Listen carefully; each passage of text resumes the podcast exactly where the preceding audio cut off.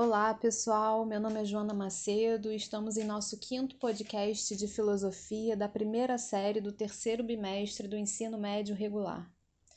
Daremos início à nossa conversa tentando caracterizar a democracia de uma forma geral e uma democracia muito perto e muito próxima do conceito de democracia que utilizamos nos dias atuais. Precisamos lembrar que política e a ideia de política que vem acompanhada da ideia de democracia são duas inspirações vindas da Grécia Antiga, e naquele momento eles entendiam a política como a participação cívica, a participação pública dos cidadãos na esfera pública, na ágora. E é justamente por assim fazê-lo que os seres humanos conseguiam perceber a sua verdadeira natureza, para relembrar, relembrarmos Aristóteles, de que é um animal político. E essa participação coletiva, no sentido de participar das decisões sobre o bem coletivo, sobre o interesse coletivo, é que veio a ideia de democracia e de poder do povo, que é assim como democracia é traduzido.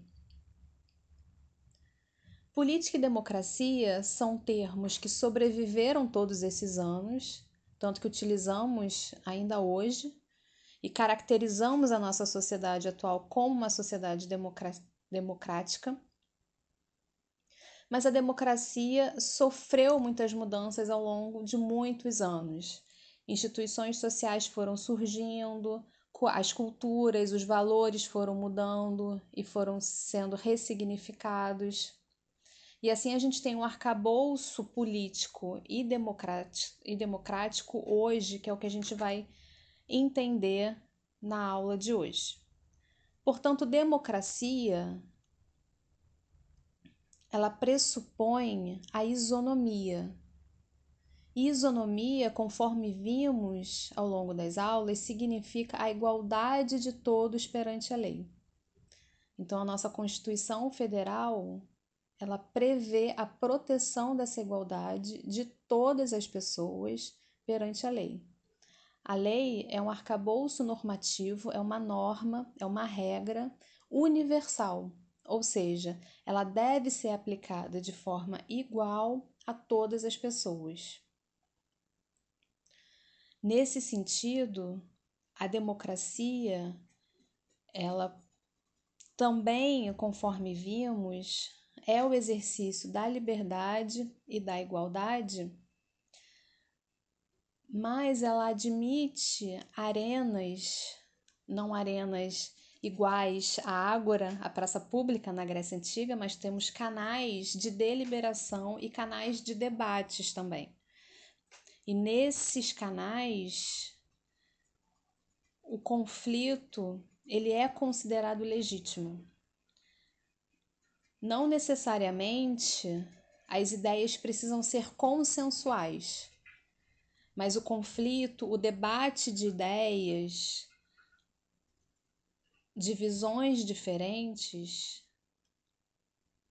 é admitido numa sociedade democrática e é considerado legítimo. Agora, a democracia e os valores da democracia são estáticos no tempo, ou seja, eles são os mesmos desde antigamente? Não, existem algumas mudanças temporais.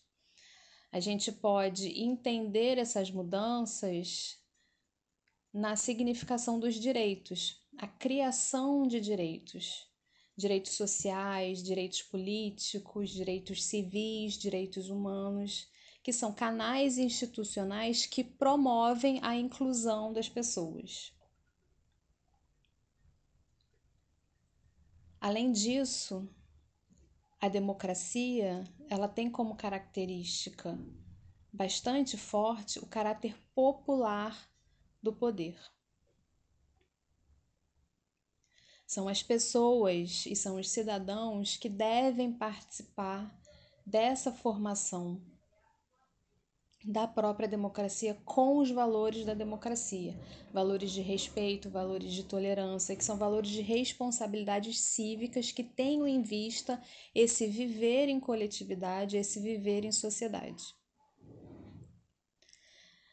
Mas a gente também pode pensar a democracia e a política dentro das eleições,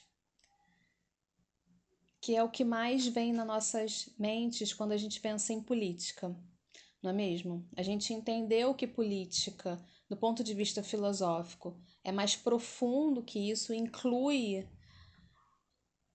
um viver em sociedade, uma participação coletiva, mas também,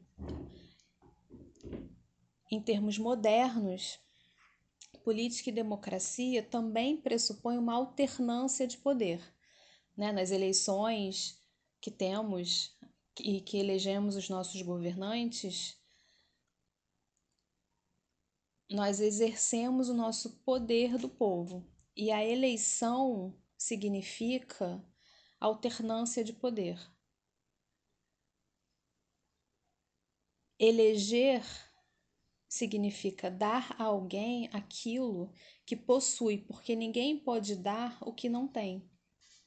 Como diria Marilena Chauí, uma filósofa brasileira. E nesse sentido se manifesta a origem do poder, que é o poder do povo. Então, a representação, nós elegemos o nosso representante para tomar decisões em nosso nome significa a manifestação da origem do poder. Portanto, em uma sociedade democrática, as pessoas exercem sua liberdade, sua liberdade de expressão, sua liberdade de manifestação. Mas uma das características bastante importantes que também herdamos de tempos passados é a questão da ética e a questão da política que caminham juntas. Então, o viver em sociedade, o tentar pensar em políticas que favoreçam o maior número de pessoas é uma das características bastante marcantes da sociedade democrática. Espero que tenha ficado claro para vocês. Até breve e se cuidem.